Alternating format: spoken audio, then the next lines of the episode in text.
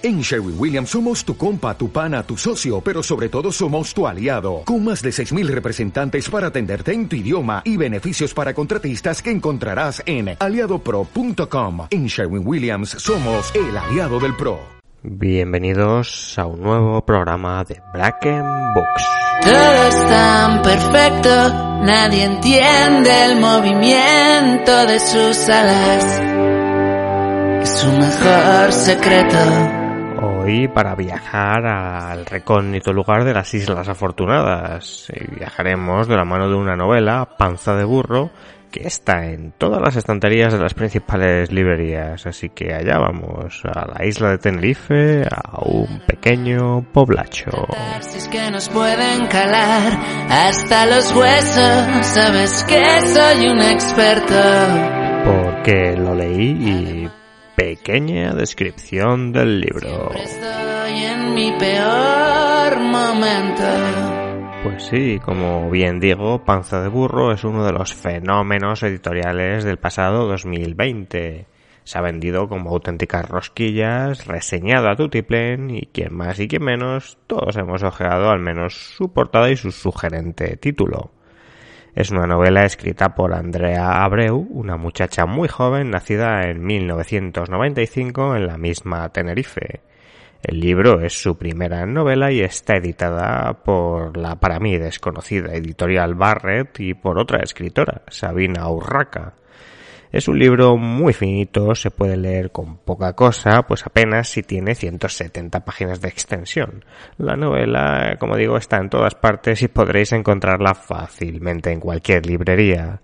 Si apostáis por Amazon cuesta unos 9 euros en su versión digital y la friolera de 17 euros en su versión en papel. Algo caro a juzgar por la extensión de la misma pero ¿merece la pena? Pues sobre ello vamos a hablar en las próximas páginas. ¿Qué sabemos de la autora?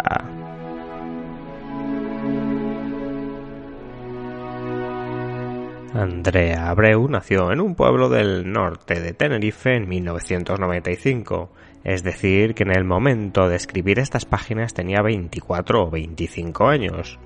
La obra transcurre también en un pueblo de esta zona y es por tanto bastante autobiográfico, al menos en la esencia de lo que nos quiere de transmitir, ¿no? al sitio al que nos quiere llevar. Tenemos en la cabeza, siempre que pensamos en las Islas Canarias, pues los hoteles, la playa, la zona de vacación, pero para nada pensamos en los pueblos, incluso poblachos, donde reside la mayor parte de la población local, que es lo que de primera mano vamos a recibir aquí en Panza de Burro.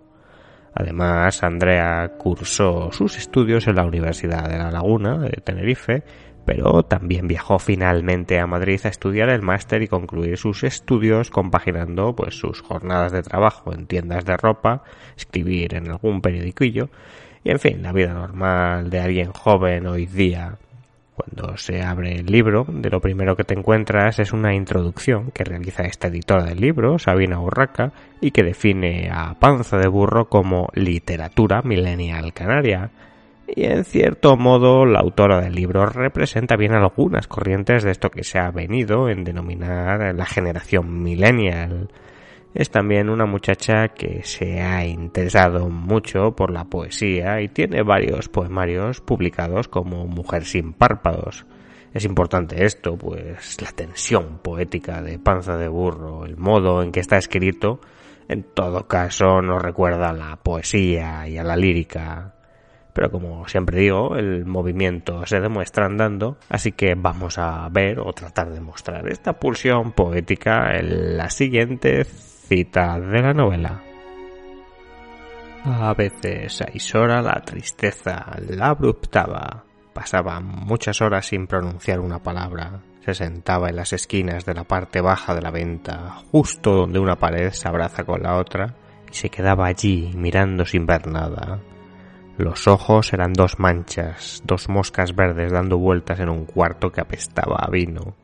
Yo me aburría mucho, pero no me iba. Me quedaba al lado de ella, escuchando su silencio, como cuando los maridos se sientan a ver el fútbol y las mujeres los acompañan, aunque no les interese, porque los maridos están tristes con la vida y el trabajo en el sur, y hay que estar con ellos porque es obligación. Breve sinopsis de la obra, de que va en dos frases. Panza de Burro nos traslada a un poblacho del norte de Tenerife donde la narradora nos contará sus peripecias, las de una niña de 11 o 12 años que juega con su amiga y adorada Isora, a la que conoceremos por sus obras y que se nos presentará como una especie de ideal poético. La novela transcurre así entre el día a día, entre juegos con Barbies, entre excursiones en busca de la playa y juegos con los brutos niños. Es una oda a la amistad, a la infancia y al descubrimiento de la adolescencia en un ambiente pobre y carente de estímulos, sin oportunidades, tratando temas interesantes como el concepto de belleza y el impacto que tienen las niñas, como el aburrimiento, como la amistad o como el despertar sexual. Todo bañado, como he dicho antes, con una capa lírica que hacen de panza de burro una novela muy especial cosas buenas y positivas. Panza de burro es realmente una novela muy diferente a las que habitualmente solemos leer. Y esto es bueno en el sentido de que es una renovación, es un chorro de aire fresco y límpido para el lector. Nos remite de algún modo a esa esencia modernista que también supieron congeniar gente como Rubén Darío o como Juan Ramón Jiménez y además lo hace con una estética y un lenguaje pues puramente millennial. Y digo esto entre comillas eh, pues no sé si tal cosa existe no es todo un lenguaje millennial pero vamos lo cierto es que aquí se trata con arrebatos de poesía que dos niñas escondan una mierda o que deseen depilarse el bigote. Eso se lee de forma natural y yo creo que es un logro. Mención especial al lenguaje, a los términos que utiliza y que nos trasladan de facto a Canarias, a ese acento que tanto conocemos, pero aquí que es presentado sin ningún tipo de intención y, bueno, nos acerca al mundo de estas dos niñas, al mundo de Isora y de la joven narradora y me gusta cómo lo hace. Tendréis que leerlo para descubrirlo naturalmente porque es muy difícil de, de explicitar, ¿no? Y además para alguien de Madrid que tampoco tiene esa soltura con, con la terminología o con la forma de decir las cosas de Canarias y de hecho es una de las cosas que, incluso podría echar para atrás al lector porque cuando empiezas dices, pero cuántas cosas raras está diciendo. Pero bueno, luego acabas entendiendo bien qué, qué es lo que la autora quiere transmitir. Y por último, ¿qué decir de, de, la ya mencionada Isora, que es la verdadera protagonista de esta novela o personaje sobre el que se centra todo? Es una muchacha joven pero compleja y misteriosa que utilizando una palabra que cada día desprecio más pero que vais a entender a la perfección, eh, podemos decir que es una muchacha, un personaje empoderado. Es interesante el juego que se hace entre ella y la narradora que se describe como alguien a quien nadie quiere más que a Isora. En fin, es, es eh, bueno, una novela que tiene sus, sus cosas, ¿no? También, como digo, es una bastante corta, por lo tanto, pues tampoco tenía muchas cosas que desarrollar. Y cosas negativas.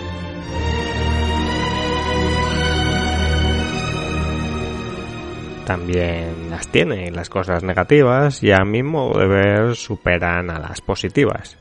De hecho, a mí el libro no me ha gustado. Reconozco su valía, reconozco que es una buena novela para el que le guste leer de estas cosas y que está escrita de un modo francamente original y, bueno, incluso poético.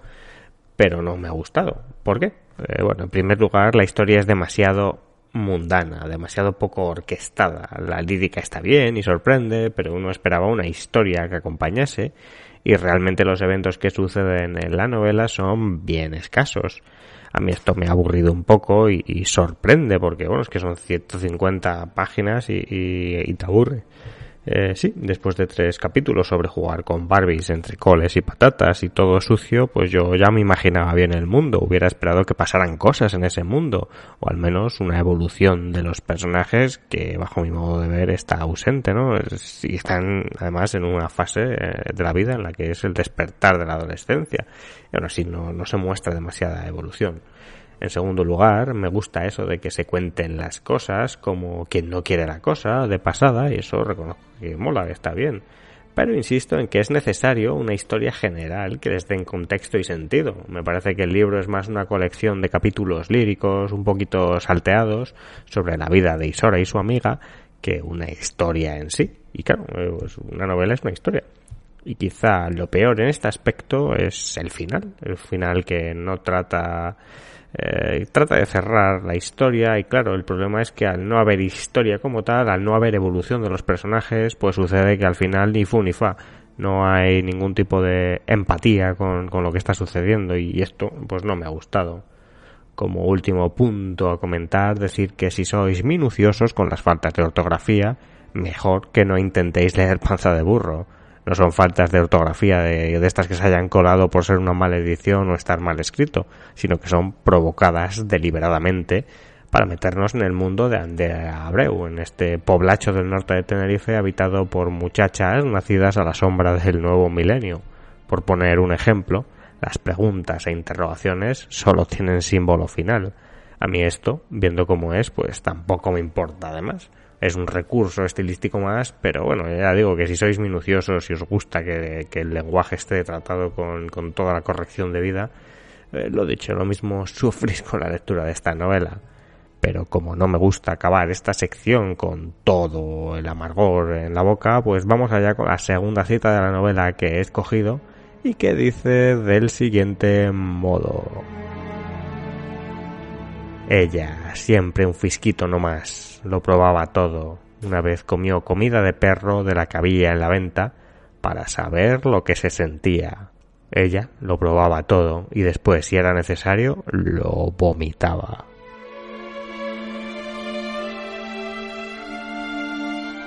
¿A qué se parece?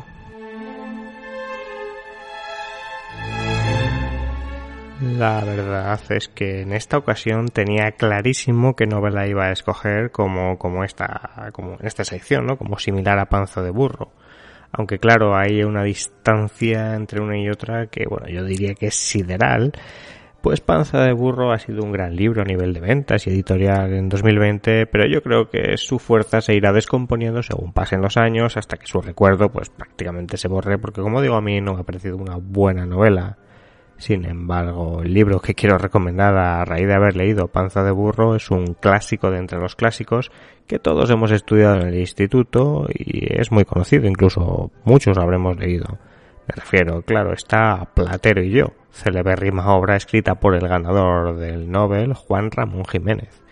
Y es una de las cumbres de, de la literatura modernista, este Platero y yo en ella el autor nos cuenta la historia de él mismo junto a Platero, un burro precioso que es la diana de toda la poética que Juan Ramón supo trazar.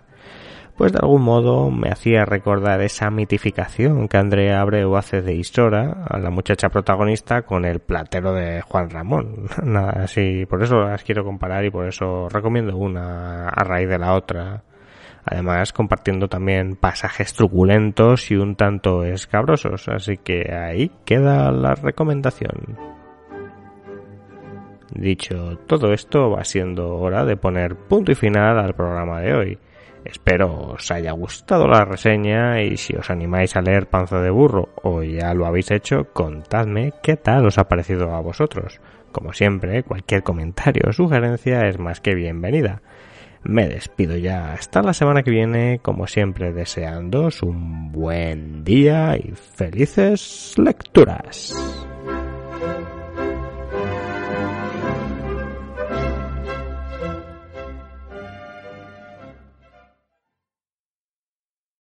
O'Reilly Auto Parts puede ayudarte a encontrar un taller mecánico cerca de ti. Para más información, llama a tu tienda O'Reilly Auto Parts o visita oreillyauto.com.